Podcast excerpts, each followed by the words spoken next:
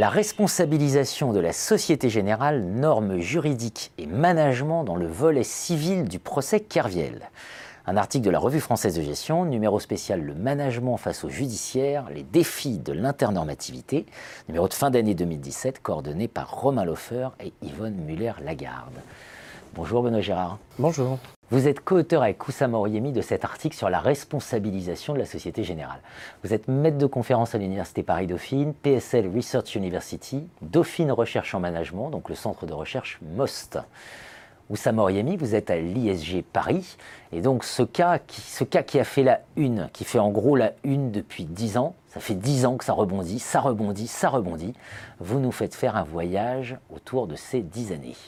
Absolument. Alors ça, ça a été beaucoup traité depuis dix ans, beaucoup médiatisé, mais finalement il y a assez peu de, travaux de recherche qui ont vraiment euh, investigué l'affaire, et c'est justement ce qu'on se propose à faire dans, dans, ce, dans ce papier. Alors, pour resituer un petit peu ce qu'on cherche à faire dans, dans, ce papier, alors il y a un premier volet qui cherche vraiment à, documenter en fait l'affaire, à reconstituer les faits, reconstituer aussi toute la procédure judiciaire en euh, prenant le soin justement de, prendre les choses de manière chronologique, expliquer exactement les différentes décisions judiciaires. Et euh, ça nous permet notamment euh, de mettre en évidence un revirement de la jurisprudence donc, qui a lieu à la Cour de cassation du, 19 mars 2014 et qui permet en fait, enfin, qui donne la possibilité à la Cour d'appel de Versailles qui, du, du 23 septembre 2016 de se prononcer justement sur la responsabilité, la responsabilisation civile de la Société Générale dans le cadre de cette affaire. Et c'est vraiment autour de ce revirement de la jurisprudence que, euh, que, notre papier en fait est, constitué. Donc peut-être pour rappeler très brièvement les, faits, donc il s'agit, euh, comme, euh, comme on le sait, donc d'une d'une entreprise de spéculation massive qui a été, qui a été réalisée par Kerviel entre 2005 et 2008. Donc juste pour recaler quelques, quelques chiffres, donc, en janvier 2008, euh, Kerviel a pris des positions pour une hauteur de 50 milliards d'euros, euh, juste avant la découverte de, la fraude. Et euh, une fois que ces positions étaient bouclées, la Société Générale a accusé une perte d'environ 5 milliards d'euros. Donc, suite à, la découverte des faits, un long feuilleton judiciaire est enclenché et donc qui constitue vraiment le, socle de notre article. Alors sur cette procédure judiciaire, il y a peut-être euh, deux points en fait qui, sont, qui sont intéressants à retenir. Au niveau du pénal, c'est euh, la, stabilité des décisions, c'est-à-dire que euh, Kerviel a toujours été euh, reconnu coupable des faits qui lui sont reprochés, donc abus de confiance, introduction frauduleuse de données dans un système de traitement automatisé et usage faux et usage de faux en écriture. mais ce qui nous intéresse nous particulièrement, c'est le deuxième point, c'est sur le volet civil et on constate que dans les différentes étapes du procès, il y a deux phases bien distinctes. La première où euh, la Société Générale est considérée comme victime qui sollicite son droit au dédommagement. Euh, en effet, les juges ici reconnaissent euh, un certain nombre de négligences de la Société Générale, mais considèrent qu'il n'y a aucune disposition législative qui permette de la responsabiliser. Et ce qui ce qui induit donc que Kerviel euh, doit euh, dédommager la Société Générale à hauteur de la perte euh, consentie.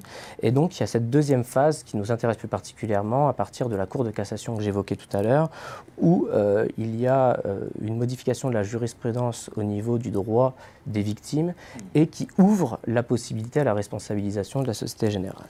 Et donc à partir de ça, la Cour d'appel de Versailles doit statuer sur les fautes de la Société Générale qui ont entraîné ou concouru à la production euh, du, du, préjudice, tout à fait. Et donc, à partir de ce moment-là, euh, les juges s'intéressent vraiment aux, fautes, aux négligences, aux anomalies euh, du, management et des systèmes de contrôle de, la Société Générale. Il y a, la liste est assez longue d'ailleurs dans, dans, dans, les arrêts. Et la, la, décision finale de, de, des juges et de dire que effectivement les fautes, les manquements de la Société Générale ont concouru euh, à, euh, aux agissements de, de Kerviel, ont, permis les agissements de Kerviel. Et donc ce basculement s'opère aussi par en chiffres, c'est-à-dire que finalement Kerviel, Kerviel doit euh, dédommager la Société Générale au niveau de 1 million d'euros donc ce qui constitue finalement 0,02% du préjudice réel de la Société Générale. Ce qui met en évidence que euh, pour l'autre partie, les juges considèrent que c'est la Société Générale qui a été euh, responsable de, la partie la plus conséquente. Oussama Oriemi, donc sur ces 99,98% de responsabilité, qu'est-ce qu'on apprend? Qu'est-ce que, qu'est-ce que voilà, qu'on en tire comme euh, comme conclusion. Comme question? Euh, C'est vrai qu'il y a beaucoup de questions qui, se posent, mais les réponses euh, se succèdent dans l'arrêt de la Cour de Versailles, qui est une cour de renvoi, du coup appelée par la Cour de cassation pour statuer un, sur les fautes de la Société Générale, déjà identifier s'il y a eu faute, et surtout de déterminer s'il y a eu cette causalité entre la faute de Carviel et la faute de la Société Générale chose qui a été établie. Et du coup, euh, l'arrêt, il vient euh, rappeler en détail, euh, avec précision, les manquements, les fautes en matière de management, en matière de contrôle, et du coup tracer globalement euh, les contours de la responsabilité de la Société Générale. nous, dans l'article, ce qui nous a intéressé justement, c'était les, traits de cette responsabilité, qu'est-ce que ça traduit en termes de management et en termes de contrôle. Et on a, essayé de travailler sur ces items de, de responsabilité, on a essayé de tirer quelques conclusions, bien sûr, sur le sujet, qu'est-ce que ça implique, bien sûr, pour la Société Générale, mais aussi qu'est-ce que ça implique aussi pour, euh, comme cas pour euh, les, les, chercheurs euh, en sciences de gestion, notamment cette relation qu'on pourrait établir entre, entre travaux en droit et travaux en sciences de gestion, d'où notre réponse et notre article au numéro spécial qui a été proposé par la Revue française de gestion sur les relations entre logique managériale et, euh, euh, euh, justice ou bien aspect judiciaire. Et du coup, ce qui nous a intéressé, c'était ce point-là dès le début. Il y a le cas qui est quand même très très important et il nous a interpellé d'un point de vue personnel en tant que citoyen, si vous voulez, qui sont intéressés par les questions liées à les questions plutôt sociétales, mais aussi on était frappé par pas le manque d'intérêt, mais on, a surtout relevé que les, chercheurs en sciences de gestion ne, se sont pas saisis de l'affaire. euh, pour des raisons qu'on pourrait bien sûr en discuter tout de suite, mais je pense que c'est lié aussi à, la question des sources. Et nous, euh, tout notre travail, c'était justement de s'emparer de ces sources judiciaires et de les faire parler, en tout cas de les challenger d'un point de vue management. Et à ce niveau-là, on a sorti trois points. En, euh, essentiel.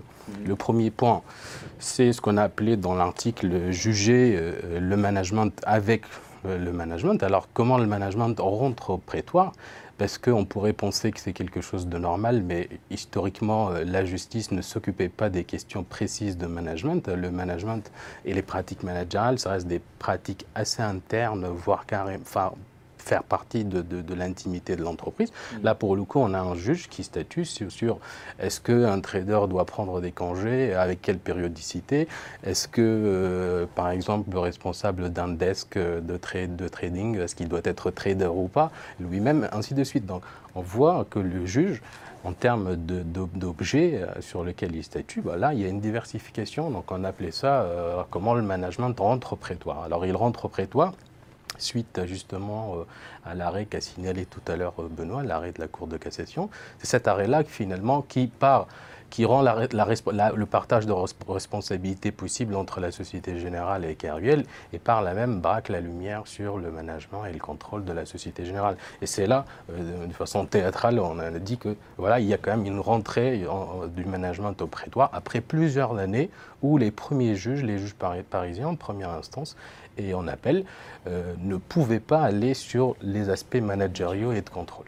Donc là, c'était un point très très important et c'est ce qui a fait basculer complètement l'affaire qui devient là pour le coup non plus l'affaire Kerviel, mais l'affaire Kerviel Société Générale. Donc ça, c'est le, premier point. Mmh.